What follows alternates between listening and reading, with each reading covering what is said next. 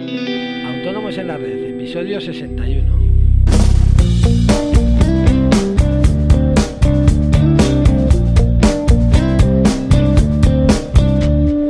Muy buenos días a todos y bienvenidos una semana más, un lunes más, hoy un lunes de puente, a Autónomos en la Red, el podcast en el que hablamos de todos aquellos temas que nos interesan a los autónomos, de financiación, de seguros sociales, de IVA, de IRPF. Bien, hoy vamos a hablar de la estimación objetiva en el IRPF.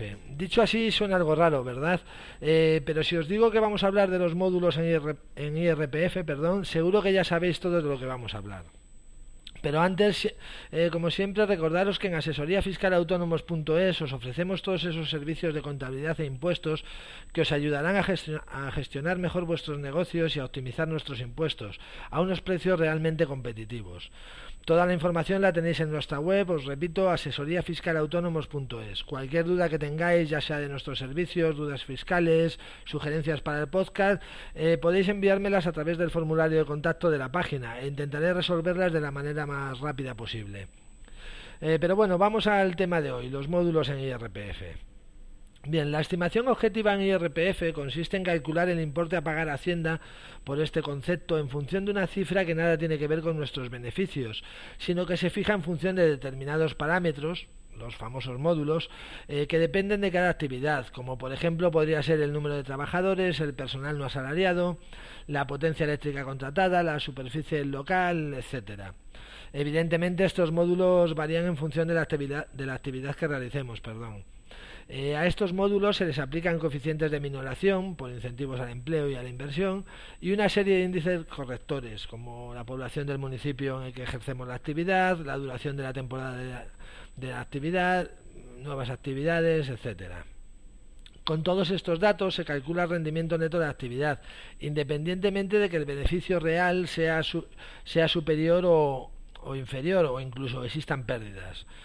Eh, trimestralmente se ingresa un porcentaje sobre este rendimiento neto mediante el modelo 131, que va desde el 4% como norma general, pasando por el 3% si se tiene un trabajador o el 2% si no se tienen trabajadores o es una actividad agrícola. Ojo que este porcentaje es simplemente un pago a cuenta. Luego en la declaración anual de IRPF calcularemos, eh, junto con el resto de nuestros ingresos, si nos toca pagar algo o no. Eh, no todas las actividades pueden acogerse a módulos en IRPF. Aunque no vamos a detallar todas las actividades que pueden acogerse a módulos, eh, vamos a enumerar las más comunes para que os hagáis una idea.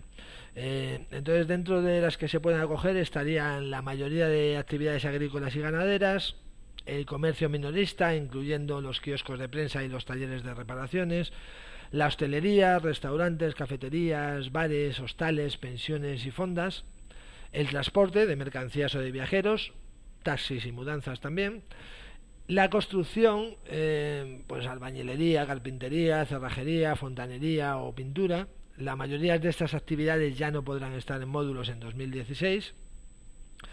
Y otro tipo de servicios, como por ejemplo serían las peluquerías, los salones de belleza, las autoescuelas, las tintorerías y los servicios de fotocopias. Además, eh, existen una serie de limitaciones, como son, en primer lugar, el volumen de ingresos, que no puede superar los 450.000 euros anuales o los 300.000 euros en el caso de actividades agrarias y ganaderas y del transporte y las comunicaciones. En 2016 este límite baja a los 250.000 euros.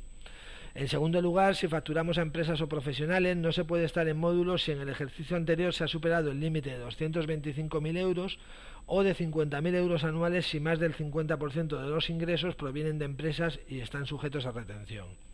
En 2016 este límite eh, bajará a...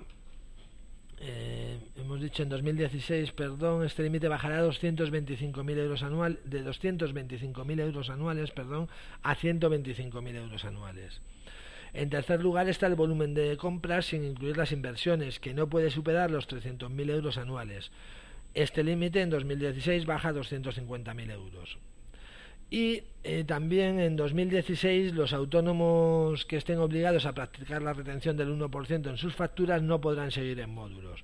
Básicamente son, son todos los autónomos que en 2015 estuviesen en módulos y su actividad eh, estuviese relacionada con la construcción, la carpintería metálica, la fabricación de artículos de ferretería, la confección de prendas de vestir, eh, la industria del mueble de madera, la impresión de textos e imágenes, el transporte de mercancías por carretera y los servicios de mudanza. Eh, tampoco se puede haber renunciado ni estar excluido del régimen especial simplificado del IVA o del especial de agricultura. Y por supuesto no se pueden realizar otras actividades que, tributen en estimación directa. Eh, como podéis ver, en 2016 se reducen mucho las actividades que pueden acogerse a módulos y a las que sí se pueden acogerse les reducen los límites, los límites que se reducirán muchísimo más en 2018. Y ahora viene la pregunta del millón. ¿A quién le interesa acogerse a módulos?